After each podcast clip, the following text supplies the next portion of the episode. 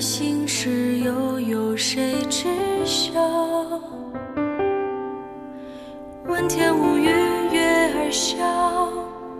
花园相望人寂寥，痴情人得不到也忘不掉。北京时间十二点零八分，这里是正在直播的文艺大家谈，来自中央人民广播电台文艺之声。各位好，我是小东。各位好，我是小昭。刚刚听到的这首《忘不了》，来自孙俪，来自《那年花开月正圆》。由孙俪主演的《那年花开月正圆》正在热播，这也是孙俪自《芈月传》之后两年后啊又一部女主大戏。该剧本身的原创性也在众多 IP 剧中脱颖而出。在肯定一部品质上乘的剧目之余呢，也有评论对于整个电视剧行业为 IP 加流量演员的现状表示了担忧。可以说，我国的电视剧行业目前正在面临着供给侧改革。是的，说到那年花开月正圆，其实并不是说这一部剧面临着这样一个问题啊，因为现在其实电视剧整个市场会有一个整体的一个氛围。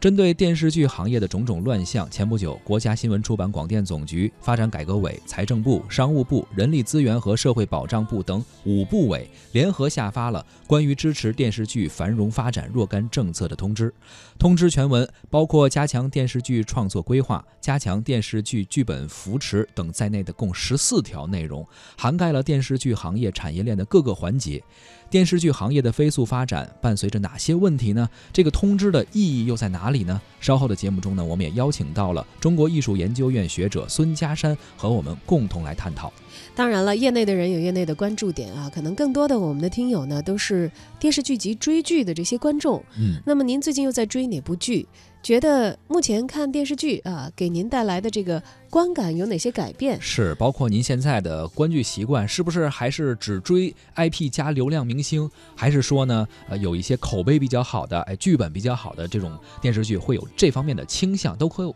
可以和我们聊一聊您现在的观剧的一些感受和一些倾向性吧。发送您的留言信息到文艺之声的微信公众号，就可以参与节目的实时直播。我们还给幸运的听友们准备了免费的电影票。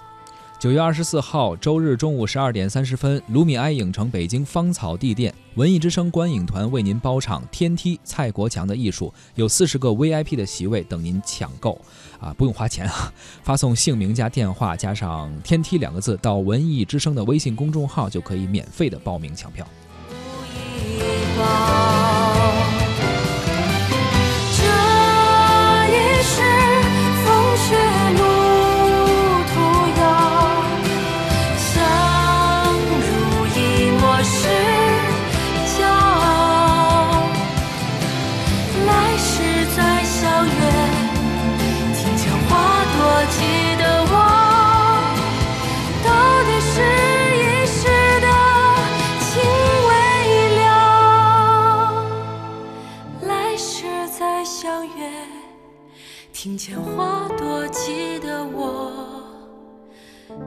到底是一时的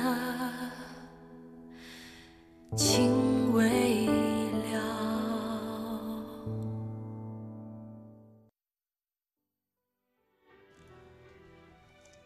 电视剧可能很多人啊回家之后晚上没什么事儿都会看，而现在随着互联网的发展呢，很多人不再每天去在电视机前等电视剧啊，而是在网上可能去追剧或者攒攒够了一季呀，攒够了播出一定量之后一块儿去看，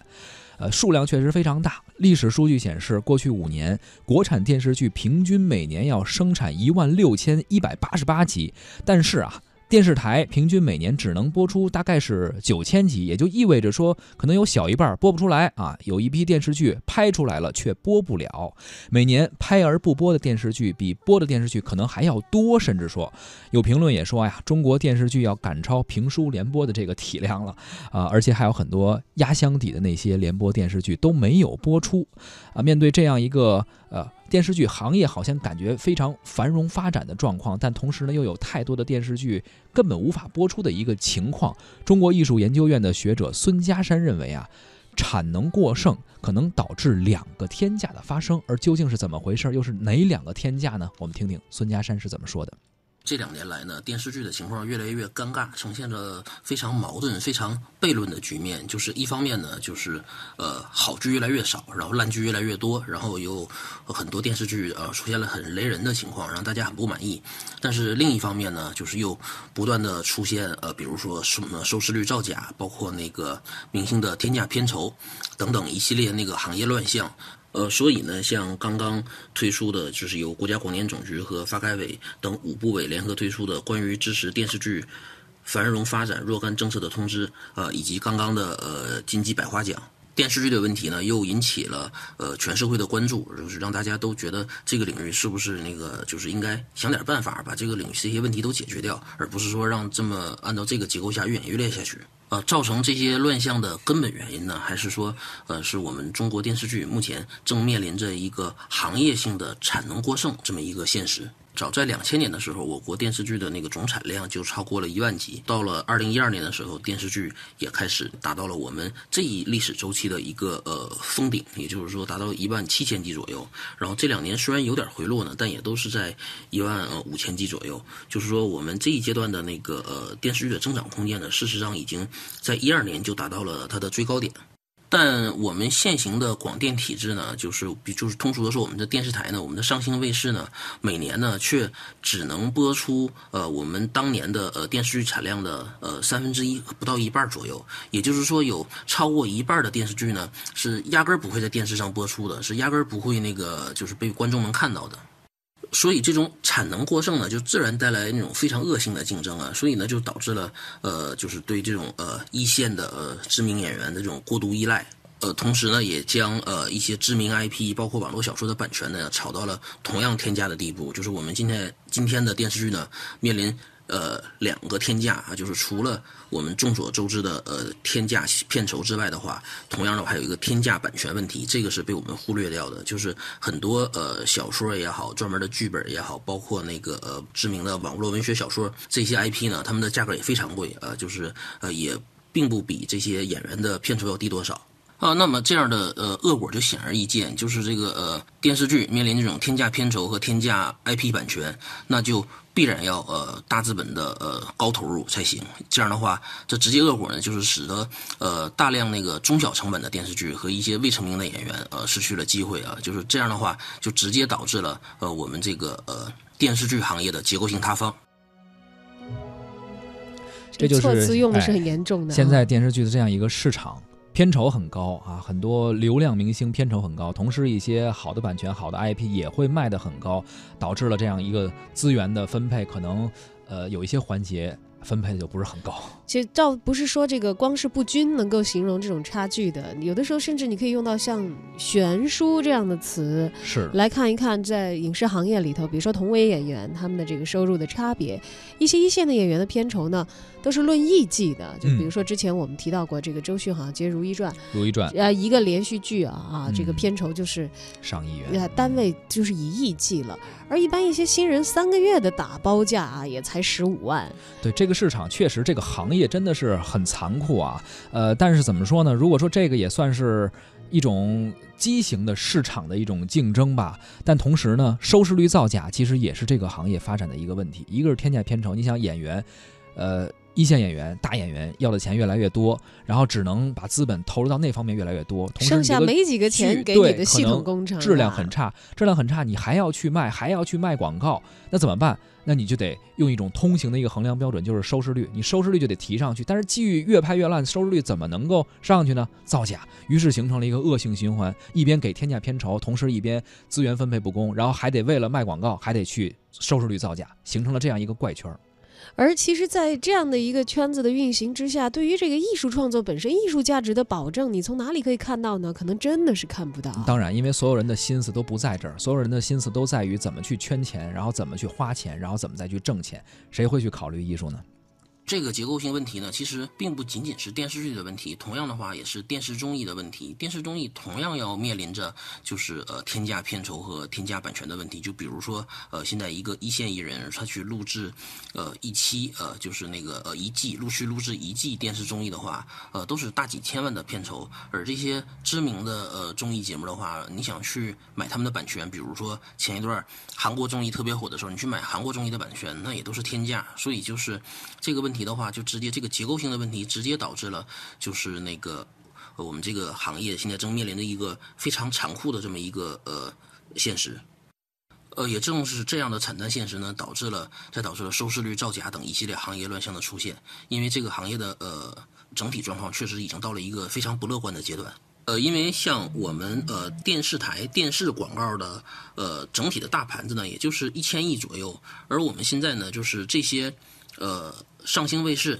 随便买一个呃大 IP 的电视剧，或者是有那个大明星小鲜肉出演的电视剧的话，那就是的呃五亿起步啊，就是所以他们每年买电视剧的投入的话，这都有二三十亿人民币，而这还没包括电视综艺，呃，所以就是呃即便是一线卫视的话，可能也实在负担不起啊，就是每年这种呃三四十亿、四五十亿的这种高投入，因为刚才讲到每年的广告市场的电视广告市场的份额就那么大，那么平均分到每个卫视的。头上的那个广告份额呢，其实是很有限的。即便是一线卫视，像湖南卫视、浙江卫视，他们也面临着非常大的经营压力。所以，就是现在这个行业的整体性危机、结构性危机就在于，呃，不仅电视剧呃面临着呃非常一种难堪的境地，电视综艺也是同样处于相同的结构当中。而作为播放平台的电视台，现在也其实也是举步维艰。其实，无论是综艺还是剧集啊，现在有一个现象，就是只要有。知名演员，或者说必须得有知名演员参与的大制作，才能够获得相对稳定的收视率。然后只有收视率高了，才能获得更多的播放，而为下一步拉来更多的资金。其实这也是一个循环，而且还有很多可能很多演员会进行参股啊，然后打造出了这样的一个电视剧行业或者说是综艺行业的一个生态。针对这些问题啊，国家新闻出版广电总局、还有发展改革委、财政部、商务部、人力资源和社会保障部等五部委联合下发了关于支持电视剧繁荣发展若干政策的通知。通知当中明文规定，严禁播出机构以明星为唯一的议价标准。嗯，行业组织出台电视剧成本配置比例的指导意见，优化片酬的分配机制。在第五条当中规定，规范电视剧收视调查和管理，坚决依法严厉打击收视率造假的行为。不得将收视率作为购片价格的唯一依据，推动建立基于大数据、云计算的中国特色的收视调查体系。产能过剩呢，是引来了行业的恶性竞争。那么，究竟产能是为什么过剩呢？其实啊，我们还得从大概是十多年前，应该是两千年的时候，各大卫视纷纷上星说起。那个时候，呃，上星之后的电视台，各个地方台的卫视可以在全国播出、全国传送，于是它的覆盖面更广，呃，受众也更多。所以这也是导致了电视剧行业在。这一段时间内进行了一个呃野蛮生长的这样一个周期啊，在两千年的时候，我国的电视剧总产量就已经超过了一万集。同时呢，电视剧的市场内部其实也在进行着调整，也在开拓一些新的空间。其实可能就是在这个调整的过程当中，网剧才红火起来的。没错，因为你想，互联网就更没有地域的这种限制了，你在网上。别说呃全国各地了，你全世界都能够看到这些网剧。而近年来也随着像昨天我们聊到的《白夜追凶》，包括之前也聊过的《河神》以及《法医秦明》《最好的我们》等等这些大制作的网剧啊，进入到大众的视野，也是获得了广泛的认可，也能够切实感觉到网剧不仅越来越热，而且逐渐开始主流化了。哎，这个时候电视剧可能意识到的危机就会更加的强烈一些了啊！是你投入了那么大的成本，你去制作，但是可能人家收回成本更大的一头是从网上收取。对，你说渐渐的，是不是优势资源就会往网上走？而电视这一块的播放平台所能够得到的这个电视剧的资源，是不是也会丧失现在这么大的一个主动性呢？所以说变革一直在继续啊，而电视剧的总盘子过大，最终呢也肯定会影响它正在发展的网剧市场。我们继续。听孙家山是怎么说的？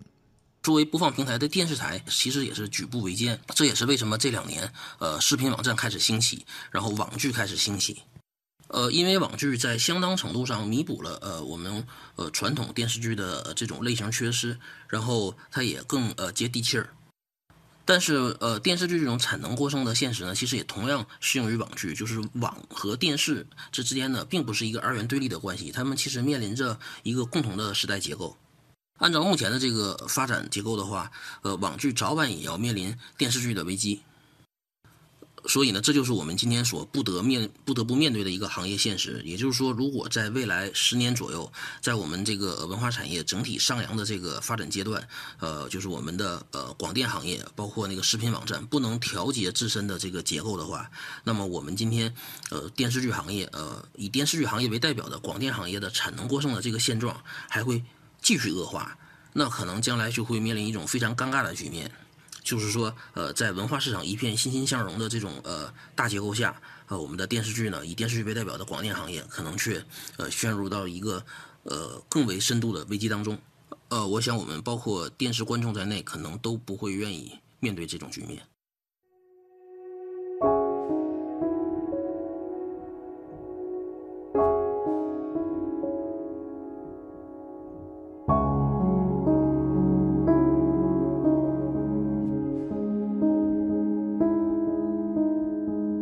是不停呼吸着的理想。一直在提到啊，产能过剩。其实你有没有发现，真的互联网的发展，包括电视台现在的可以上星，当然还有一些地面卫视，好像随便一个文化公司或者影视公司都想自己去拍电视剧，然后。电视剧拍不了，说我拍个网剧，因为网站还不像电视台，它没有这种时间的窗口的这样一个饱和度，所以网站你可以上一百部，可以上一千部，甚至上一万部，这也导致了可能很多烂剧就会播出或者在网站上映。对产能过剩这个事情，不仅仅是针对电视的播出渠道啊，好像是在这个网络剧的播出渠道也是这样。要不然为什么最近这些优秀的网剧出来的时候，大家感到这么的欣喜呢？对啊，当然这也是一种进步。而在这次的通知当中呢，网剧也成为了一个关键词。在通知的第六条当中，明文规定，对电视剧、网络剧实行统一标准进行管理，对重点网络剧的创作规划实行备案管理，鼓励优秀的电视剧制作机构积极投入网络剧的制作。没有取得新闻出版广电部门颁发许可证的影视剧呢，一律不得上网播放。这既给了网剧发展的机会，又给了他们应有的管制。其实我觉得这种管制啊，应该是加引号的管制。所谓的管制是什么呢？就是你不具备这种行业的资质，或者说你不具备拍出那种高品质的网剧的能力的话，对，你就不能够进入到这个行业来消耗资源对，因为如果没有管制的话，那就可能会真的，我明天咱俩成立一文化公司，咱。拍一微电影就播了，但实际上它对于我觉得网络空间的资源是一种占占用，对于网友们、观众们来说也是一种不负责任。对这个，我以前听过一个朋友讲啊，说你天天吐槽你看了多少烂的电影、烂的这个国产剧，嗯，他说你知道全国看这个。烂的国产剧最多的是哪些人吗？哪些人？他就是负责审那个电视连续剧的人。但是，所以他们已经是作为一个过滤器，已经给我们筛掉了很多觉得这个毫无营养价值的，呃，这样的一些东西了。但是，即便如此，其实大家还会看到很多你说觉得营养不够多的东西。其实现在我们在呼唤这些精品嘛。对，还是会有很多烂剧。我相信，无论是这些呃新下发的通知也好，还是一些相关提到的政策也好，都是希望这个市场能够越来越繁荣的发展。希望一些真正的高品质的一些好剧能够到我们的互联网上，或者到我们的电视台中。其实真正受益的还是我们观众。比如说昨天我们聊这个《白夜追凶》，最近我在追，我觉得哎呀，这个这个真的是哎，真的是一个高品质的剧。所以你说，如果真的我们的互联网上这些平台也好，电视台也好，播的都是一些这种哎品质制作相对比较精良，剧情啊设计不是那么的狗血，或者不是那么的弱智的一些剧，哎，对于我们观众来说，其实是一件好事。对它既然是一个呃。呃，作用于精神界别的一个产品吧，嗯，它就应该有它所承载的社会责任和它所传导的这些，不管是情感啊，还是一些呃其他方面啊，它应该有的一些艺术的一些意义在。而要保障这个艺术产品的艺术产出，其实可能在供给这一端，除了政策之外，还需要有更多的市场主体。就比如说，真的明儿咱成立一个公司，行业也需要自律哈。对呀，我们尽量的把我们出品的作品达到能够播出的标准，对吧？